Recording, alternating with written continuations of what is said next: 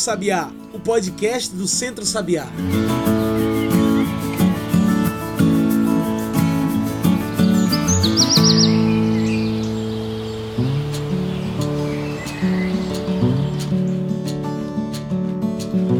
E bom dia, boa tarde, boa noite para você que nos ouve agora pelo Spotify e também pelo Mixcloud. Eu sou João Lucas e está começando agora o Cantos do Sabiá, nosso podcast semanal sobre o campo, a cidade e o mundo.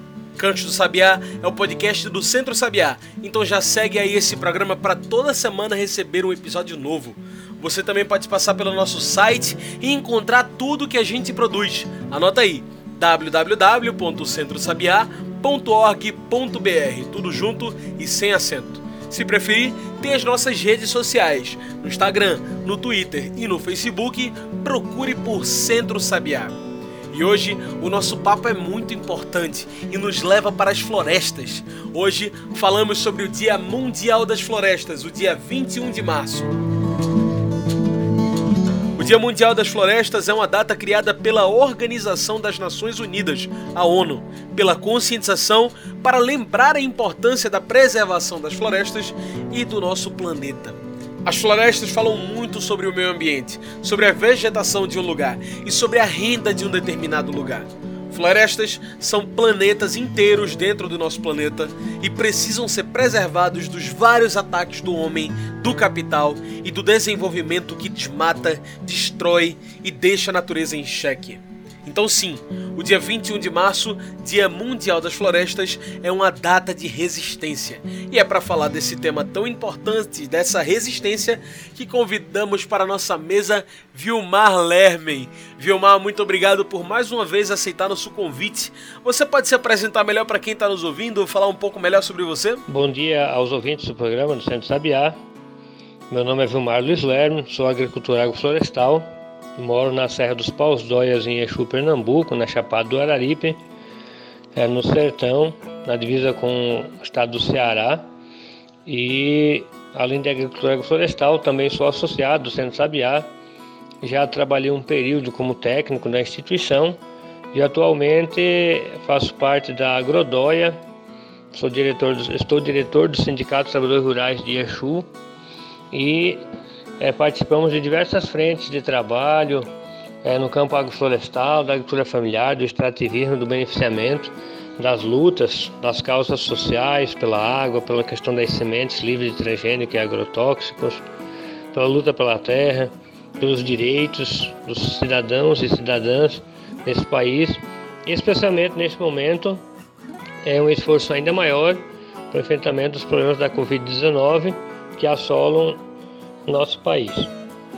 Atualmente também estamos estudando e contribuindo então com diferentes eh, temáticas e áreas de trabalho, além de cuidarmos do nosso roçado agroflorestal agroecológico. Muito bem. E para a gente cair de cabeça nessa discussão, Vilmar, para além de tudo que se imagina ser, o que é uma floresta e para que serve esse espaço? Uma floresta é um espaço natural que tem uma formação a partir do ecossistema local, a partir do bioma, vamos dizer assim, do clima, das condições atmosféricas, do relevo do solo, das várias questões que interagem para a formação é, da, da floresta. Então, mesmo na Caatinga ou no Cerrado Brasileiro, que muita gente não entende como uma floresta, é, você tem diferentes ecossistemas dentro do grande bioma Caatinga, grande bioma Cerrado, e nos diversos outros ecossistemas brasileiros, como a Mata Atlântica, a Amazônia, é, você tem então uma construção de milhões de agentes, de macro e micro-organismos, né, da fauna e da flora, que vão se interagindo, vão fazendo trocas simbióticas, um processo de cooperação e não de competição, como a gente aprende na academia né, na universidade, embora esses conceitos felizmente venham mudando, né? Essa grande cooperação que fazem fungos, bactérias, líquens, animais, insetos, plantas, o calor, o frio, a, a umidade, a energia do sol, interação do ar, né, da água, são mecanismos que constroem então a questão da floresta. E as agroflorestas são uma imitação da natureza, em que os princípios de sucessão e de estratificação no tempo e no espaço, eles são respeitados, eles são organizados para que é, a partir do manejo você possa então fazer com que essa ação possa ir se consolidando.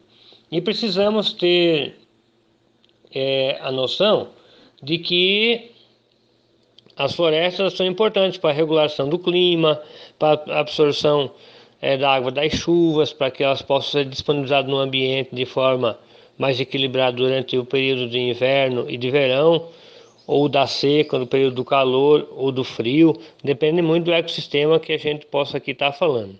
E produzem alimentos, sequestram, vamos dizer assim, carbono, liberam oxigênio, prestam inúmeros serviços para a humanidade. Nós, os seres humanos, após a última glaciação, os últimos entre 8 e 15 mil anos, é, saímos da floresta e fomos, enquanto espécie, viver nas savanas, em campo aberto e que parece que temos medo muitas vezes das árvores. As árvores é aquela coisa meio que tipo um museu. É lá, é bonito, mas a floresta causa um certo pânico, um certo medo. E até as árvores nos roçados das pessoas, muita gente tem dificuldade de compreender isso. E já entrando mais no tema da agroecologia, da sustentabilidade, então qual seria a diferença entre uma agrofloresta e uma floresta? Completando a questão anterior e respondendo essa, qual a diferença né, entre uma agrofloresta e uma floresta? O ser humano acabou que criando no seu imaginário que a floresta é um lugar que tem é, perigos, que pode ter lá os animais, que insetos, uma série de coisas, isso não é verdade. Nós somos um ambiente, nós somos parte desse macroorganismo, como diz o Ernest, né? nós somos uma espécie dentro desse sistema inteligente. Então precisamos valorizar isso. A diferença de uma floresta para uma agrofloresta é que na floresta, os ciclos são naturais, eles são processos a partir de todas as intervenções, como eu disse anteriormente, que a natureza vai fazendo quando o ser humano não age dentro dela. Quando age dentro dela também, ela vai se ciclando, vai se organizando, vai se sendo resiliente, vai resistindo para que possa o tempo todo estar se recuperando e produzindo cada vez mais vida. Então é um processo de cooperação. Já na agrofloresta, nós fazemos um manejo, como o nosso tempo histórico de vida humana é um tempo muito curto em relação ao tempo do ambiente, do cosmos, a agrofloresta ela então imita a floresta, só que de uma forma acelerada. Imaginemos que a gente assiste um vídeo em que você acelera a imagem é, em coisa de dois, três minutos se passam vários anos como hoje a tecnologia permite fazer isso e mostrar a diferente evolução. Você grava em diferentes momentos, faz isso. A agrofloresta imita um pouco isso, faz com que nós é, possamos reduzir o tempo natural, que pode levar 200, 300 ou mil anos, para coisa de 30, 40 anos, 3, 4 décadas então, porque nós não temos um tempo histórico é, maior em média aí 70, 80 anos a média da população vive hoje, poucos passam muito acima disso e a capacidade laborativa vai diminuindo. Então, nesse contexto, a agrofloresta produz os mesmos serviços ambientais, ecológicos, produtivos, econômicos, sociais, vamos dizer assim, do que a floresta, porém de uma forma em que a nossa ação, o manejo, ela procura enriquecer, procura melhorar, procura fazer com que haja uma produção em abundância e que temos vida, mais vida para podermos então nos alimentar e alimentar também o ambiente. Isso é importante para que essa floresta sempre possa ser produtiva e resiliente, independente dos ciclos climáticos naturais que possam estar ocorrendo naquela região, naquele momento. Por que devemos não só defender e preservar as agroflorestas, mas também criar novos espaços como esses? Faz diferença na produção dos alimentos e para a natureza? É porque a gente precisa, de fato, é, criar novos ambientes que são importantíssimos para regulação do clima, para a produção de alimentos, para a questão paisagística, para a absorção dos impactos das mudanças climáticas que nós provocamos ao longo da história e também os fenômenos naturais que a natureza e o planeta, o cosmos são dinâmicos, eles não são estáticos. Então a gente precisa entender que cada ecossistema tem diferentes formatos mesmo dentro dele. Aqui no caso da Caatinga, onde a gente mora, é, nós, em várias conversas, nas andanças que a vida tem nos oportunizado, temos dito que cerca de 10 mil pequenos ecossistemas, ou microecossistemas, existem dentro do bioma Caatinga, que tem mais de 1 milhão e 200 mil quilômetros quadrados pela concepção da sociedade civil brasileira, que inclusive vem aumentando a área do semiárido ano a ano pelos processos de desertificação. Então isso é importante para a gente compreender. E faz uma diferença profunda na produção de alimentos e para a natureza, porque você mexe com os ciclos naturais. Você não muda como a agricultura tradicional, de roça de toco, de ferro e fogo, que você roça, broca e queima, ou na agricultura convencional, nos venenos, dos transgênicos, do agronegócio, que manipulam o ambiente, os seus recursos, o solo, a água, os animais, as plantas, os minerais e os demais agentes tecnológicos hoje usados, inclusive a nanotecnologia, para produzir alimentos e para mudar a natureza. O que nós fazemos enquanto agrofloresta é criar condições para que a natureza possa, na sua maior exuberância, se expressar, produzindo alimentos, produzindo água, gerando insumos ou medicamentos diretamente porque o seu alimento seja seu remédio e o seu remédio seja seu alimento. Esses, esses são princípios que nós perdemos. Então, a sucessão ecológica, o plantio adensado, a estratificação, é, o plantio diversificado, tudo isso faz parte desse processo de cultura de ciclo curto, médio e longo, que fazem todos os processos de recuperação e de produção ao mesmo tempo, em que a vida das famílias agricultoras possa estar sendo melhorada. Para isso que fazemos agrofloresta, para isso precisamos preservar elas e criar elas em outros ambientes, inclusive ambientes urbanos, o que vem crescendo bastante ao longo desses últimos anos. A pandemia do novo coronavírus veio para revelar que não basta se cuidar só contra o novo vírus, mas mostrou que precisamos ter uma alimentação mais saudável e cuidar melhor da forma que vivemos. Você vê essa força da agroecologia, agroflorestas e tudo mais sendo essa força por uma alimentação mais saudável, mais humana? É, como eu disse anteriormente, que a pandemia ela reforçou muito essa questão da necessidade de cuidar do macroorganismo. Nós fazemos parte do macroorganismo. Nós não somos fora do ambiente ou fora do meio ambiente como muita gente pensa. Então, a gente precisa cuidar da alimentação saudável, precisa cuidar da forma como nós vivemos, a nossa casa, o planeta. Então isso é fundamental. E agroecologia, as agroflorestas, tem gente que chama os sistemas agroflorestais de SAFA, sistemas agroflorestais agroecológicos. Então elas têm essa força, são resilientes, são capazes de mudar. Quem sofre menos com a pandemia é quem está no campo, mas quem está no campo, vivendo de uma forma saudável, produzindo florestas, produzindo produção agroecológica, cuidando do ambiente, da água, do solo, dos animais, das, das pessoas que o cercam, tendo uma boa relação com a natureza e com os vizinhos, porque nós somos natureza. Então é fundamental vermos isso. Precisamos de uma alimentação mais saudável. Quando a ONU lança o Dia Mundial da Alimentação, em 16 de outubro, é, há muitos anos atrás, é justamente para reforçar isso. O agronegócio, historicamente, pregou que a, a Revolução Verde, agora a transgenia, os venenos, essas coisas, tudo era para matar a fome no mundo. Nunca houve uma disparidade tão grande é na produção de alimentos e no acesso a eles como agora na história da humanidade. Se produz milhões e milhões de toneladas em todos os ecossistemas no mundo, com seus diferentes sabores e através dos diferentes saberes, mas também utilizando muito a tecnologia. O problema não é a tecnologia, é como se usa a serviço de quem ela está. Então, que causou também essa degradação.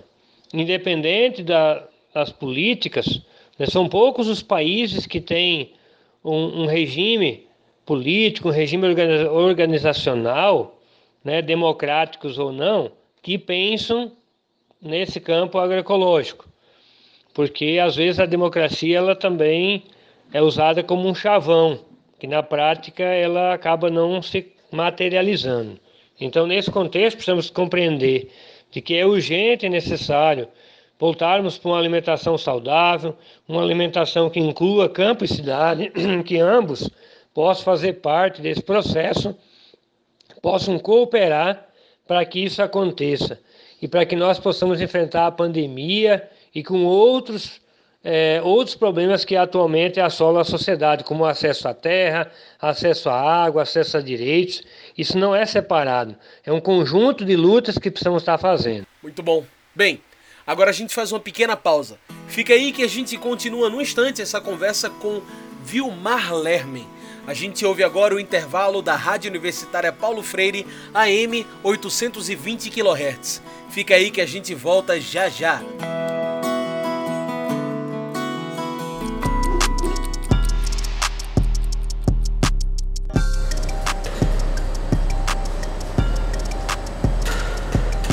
Muitas pessoas que estão circulando normalmente para trabalhar e realizar outras atividades necessárias podem estar infectadas pelo novo coronavírus. Muita gente contrai o vírus, mas não apresenta os sintomas da Covid-19. Por isso, acabam contaminando outras sem saber. Você nunca sabe se a pessoa que está do seu lado está com o novo coronavírus.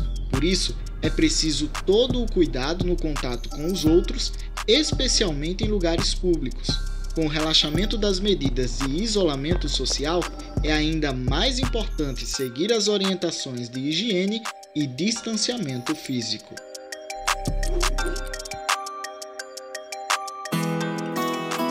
E já estamos de volta, a gente segue aqui conversando com Vilmar Lermen e hoje estamos falando sobre o Dia Mundial das Florestas, o dia 21 de março. Vilmar, quais são os maiores desafios de se cuidar de uma agrofloresta? É mais trabalhoso? Vale a pena? Essa é uma pergunta que muita gente faz. Quais são os maiores desafios de cuidar de uma agrofloresta? É mais trabalhoso? Vale a pena? São perguntas recorrentes. É, o maior desafio hoje é compreender os princípios da sucessão e estratificação no tempo e no espaço, que é essa sucessão ecológica das espécies que cada uma cumpre um papel num determinado tempo. Produzir em sistemas agroflorestais não é produzir tudo ao mesmo tempo, o tempo todo, durante 50 anos. Nat nenhum lugar da natureza é, é, é assim. Você tem um princípio. No começo você planta aquelas culturas de ciclo mais curto e vai ampliando esse processo. Vou dar alguns exemplos muito rápido. As hortaliças, por exemplo, é importante plantar aquelas hortaliças onde tem água, tipo um coentro, que aqui no Nordeste é muito comum, mas um rabanete, uma rúcula, que também vem sendo introduzido aqui na região, com bastante escala agora, é para você comer nos primeiros 30 dias alguma coisa, ter algum tipo de renda, para ir pagando já a despesa. E as culturas como milho, feijão, mandioca, macaxeira, é, diferentes hortaliças de ciclos aí de dois, três meses, cinco, seis meses, um ano, e assim sucessivamente, até aquelas colheitas de madeira e outros é, elementos como frutas de ciclo mais longo, que você vai estar colhendo aí com 5, 8, 10, 12, 15, 20, 25 ou 30 ou mais anos. Então é importante entender isso também. A mão de obra ela é bastante especializada com o tempo, porque você vai tendo que aprender a fazer os arranjos, os desenhos, os consórcios, e o manejo é 90% ou mais do sucesso da agrofloresta. Para isso, você precisa estar constantemente se capacitando, estudando, precisa estar construindo, constituindo, pesquisando também os equipamentos que ajudam a facilitar a mão de obra para que não seja algo exaustivo, para você estar tá morrendo no trabalho. E isso desanima muita gente, muitas vezes. Então, as ferramentas, algumas tecnologias são importantes também para esse processo, só que é usado para a questão agroecológica, para a promoção da vida. E vale muito a pena sim. Ela é importante porque ela gera trabalho e renda no inverno, no verão, na chuva e na seca, distribui melhor a mão de obra durante o ano, isso diminui também aquela coisa exaustiva de você ter muito trabalho numa época e pouco em outra. Então, com certeza vale muito a pena. Mas ela também não pode ser vista como algo de final de semana, como um hobby, como algo que é uma coisa romântica, fácil e que seja algo assim que são só flores tem também os seus gargalos, tem as suas dificuldades, mas como toda atividade produtiva, agrícola ou não, também tem seus desafios. Então, precisamos compreender isso e buscar fazer intercâmbio, vivências, visitas, cursos, práticas, experimentos é fundamental para que isso possa estar acontecendo. Florestas, como já falamos aqui, são resistência. Resistência ao desmatamento, ao veneno dos agrotóxicos, ao aquecimento global e tantas outras coisas. Mesmo assim, por que é tão difícil fazer com que esses espaços sejam preservados, vistos pelos órgãos oficiais? Sim, as florestas são resistentes é, embora elas passam por um processo também de, de evolução ou de redução, depende muito do, da influência, do tamanho dela que ela passa a existir, mas ela, ela faz um processo de adaptação constante. Como eu disse, ela não é estanca, ela não é parada, ela é dinâmica. Eu sempre comparo as florestas, o ambiente, a própria sociedade não é um museu, ela fica parada ali, mas ela tem uma dinâmica. Então, é, a humanidade produziu muita coisa ao longo do tempo, boa e ruim, vamos dizer assim, do ponto de vista de como é que é usado para os interesses do capital, para os interesses políticos, dos grupos hegemônicos. Então, muitos produtos químicos, agrotóxicos, a transgenia atualmente, máquinas, equipamentos com grande capacidade de causar impactos para poder, vamos dizer assim, aproveitar tudo que o ambiente, a natureza oferece, que ela seja do campo animal, mineral, vegetal e tantos outros que a gente podia estar citando. Então, o aquecimento global e tantas outras coisas que vêm acontecendo ao longo desses últimos anos fazem com que tenhamos cada vez menos florestas no mundo, do ponto de vista quantitativo. Existem regiões que é, aos poucos vem mostrando sinais de uma recuperação, mas na média mundial isso vem havendo uma redução. Além disso, a grande degradação das áreas agrícolas ou de pastagem atualmente no mundo. Uma grande pavimentação hoje, né, asfáltica, é, a partir da construção das cidades, das rodovias. E, então nós estamos impermeabilizando muita coisa, o que causa enchentes, o uso dos materiais, muita produção de lixos diferentes, resíduos sólidos, que também fazem com que esses espaços passem a ser contaminados. Muita gente passou a usar as matas à beira da rodovia como descarte, lixão.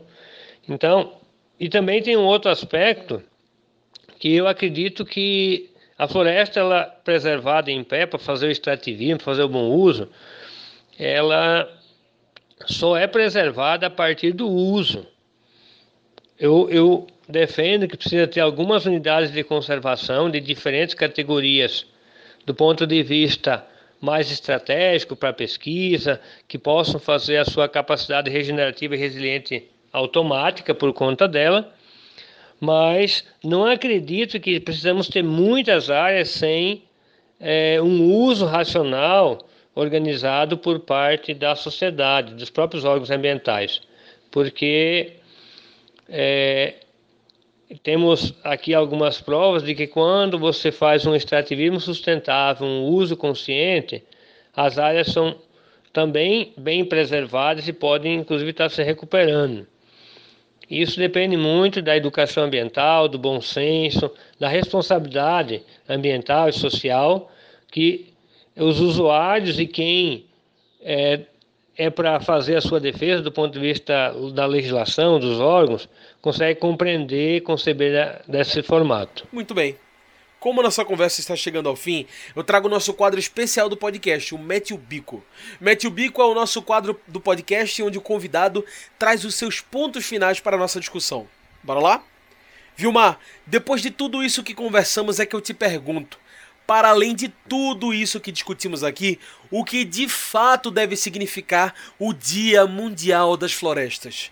Mete o bico para a gente meter o bico de forma mais contundente, vamos dizer assim, além do que a gente já disse, é de que nós precisamos de fato é, fazer algo para que o Dia Mundial das Florestas não seja mais uma data comemorativa que vive um, vire um chavão, porque tem muito ecologista de gabinete, muita gente que faz discursos bonitos, mas é, na sua prática cotidiana tem imóveis de madeira, madeira de lei, madeira às vezes proibida de corte.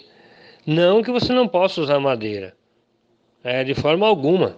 Eu sou um defensor de que a, na agrofloresta diz que a gente planta para cortar e corta para plantar, mas não faz desmatar. O problema é as pessoas não é, plantarem.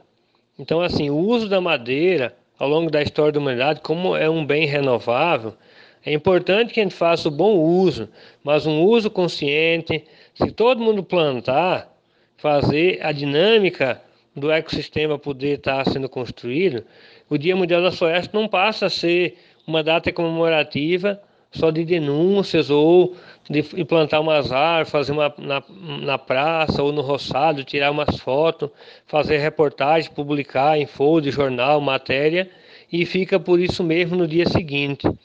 Precisamos de uma ação cotidiana. O Che Guevara dizia que quando o extraordinário se tornar cotidiano é a revolução. E isso é em todos os sentidos.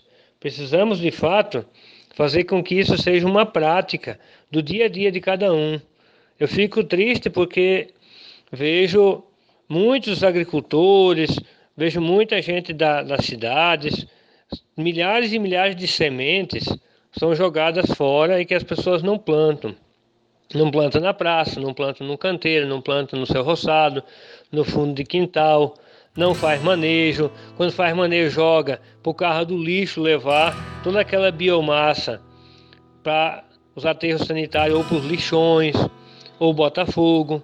Quer dizer, isso é carbono metabolizado pela energia do sol e que faz com que é, possa estar tá aumentando a vida, vida em abundância. Então, nesse contexto, precisamos conversar, precisamos nos capacitar, precisamos olhar para isso de forma diferente. Tem muitas maneiras de estar tá fazendo. Então, que é, a gente possa estar tá se humanizando cada vez mais, possa estar trocando as experiências, fazendo as vivências e que isso de fato vire um hábito cotidiano e não seja uma coisa extraordinária numa data comemorativa.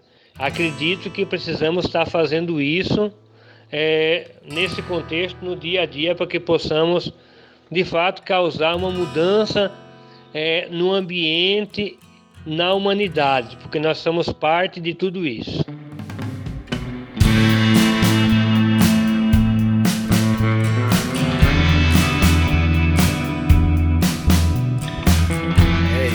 Vilmar, muito obrigado pela sua participação. Infelizmente, nosso tempo de entrevista está chegando ao fim. Tem alguma mensagem que você gostaria de deixar? Alguma consideração final? Para a gente poder finalizar, então, a gente gostaria primeiro de agradecer a oportunidade, o espaço de estar mais uma vez aqui participando do programa Mete o Bico e é, podermos socializar algumas ideias, algumas informações, algumas construções que ao longo da, desse tempo nós coletivamente também estamos fazendo. Dizer que precisamos de fato enfrentarmos a cada tempo, no nosso tempo histórico, na nossa geração, das pessoas que atualmente é, atuam, fazermos a nossa parte. Isso é do campo urbano, rural, do ponto de vista da orientação, da informação, da educação, mas também do campo prático nas ações do dia a dia, é, no conjunto da, das questões que são relevantes para a sociedade. Então, desde ações bem pontuais, como diminuição do uso da água, não desperdício, é, da guardar as sementes e plantar, adotar é, práticas saudáveis e ambientalmente corretas na sua casa, ser solidário com uh, o seu vizinho, né, lá, lá no, seja no trânsito, seja em qualquer outra necessidade, cuidar bem da cidade para que ela possa estar arborizada, cuidar do campo, produzir alimentos no campo e na cidade, fazer com que essa economia possa gerar renda e trabalho e ter oportunidade para todos, são questões muito relevantes e que ao longo da nossa vida nós temos que estar praticando. Então, existe um ditado que diz que é melhor é, fazer do que dizer. Então, que possamos ser esse exemplo prático para quem acredita, para quem tem alguma devoção religiosa. No catolicismo é, tem uma passagem da Bíblia que Jesus diz que é, a fé sem obras ela é morta. E eu acredito que isso vale também para essa questão ambiental das florestas, da agrofloresta, porque nós precisamos, não adianta a gente dizer que tem que preservar se nós não fazemos. Então cada um tem que fazer a sua parte e ir juntando esses esforços, essas experiências, seja na Caatinga, na zona da mata, no Cerrado, em qualquer ecossistema brasileiro ou mundial. Sempre é importante e podemos fazer mais e melhor. Então que possamos fazer essa diferença, ser esse exemplo e é, podermos cada vez mais construir vida e vida em abundância, como o próprio Agrofloresta nos diz. Então, agradecer o espaço, a oportunidade, deixarmos é, a, a, nossa disposição aqui para outras oportunidades, trabalhos e agradecer e até uma próxima, se assim Deus nos permitir. Então tá aí, muito obrigado mais uma vez pela sua participação, Vilmar. Gente, hoje conversamos com Vilmar Lerner. Então é isso, pessoal. O Cantos do Sabiá vai ficando por aqui e a gente lembra das nossas redes sociais. É por lá que você se informa constantemente sobre o que o Centro Sabiá está fazendo. No Instagram, no Twitter e no Facebook, procure por Centro Sabiá. Se preferir, temos um site. A gente atualiza ele sempre com nossas notícias, sempre com as novidades do centro. Então pesquise www.centrosabiá.org.br. O Canto do Sabiá foi produzido e editado por mim, João Lucas, com a supervisão operacional do Núcleo de Comunicação do Centro Sabiá. Tchau, pessoal, e até o próximo Cantos do Sabiá.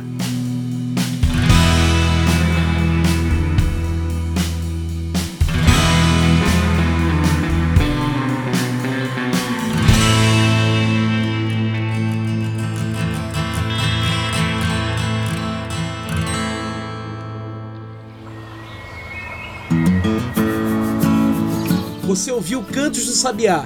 Cantos do Sabiá é o podcast do Centro Sabiá em parceria com Brasil de Fato.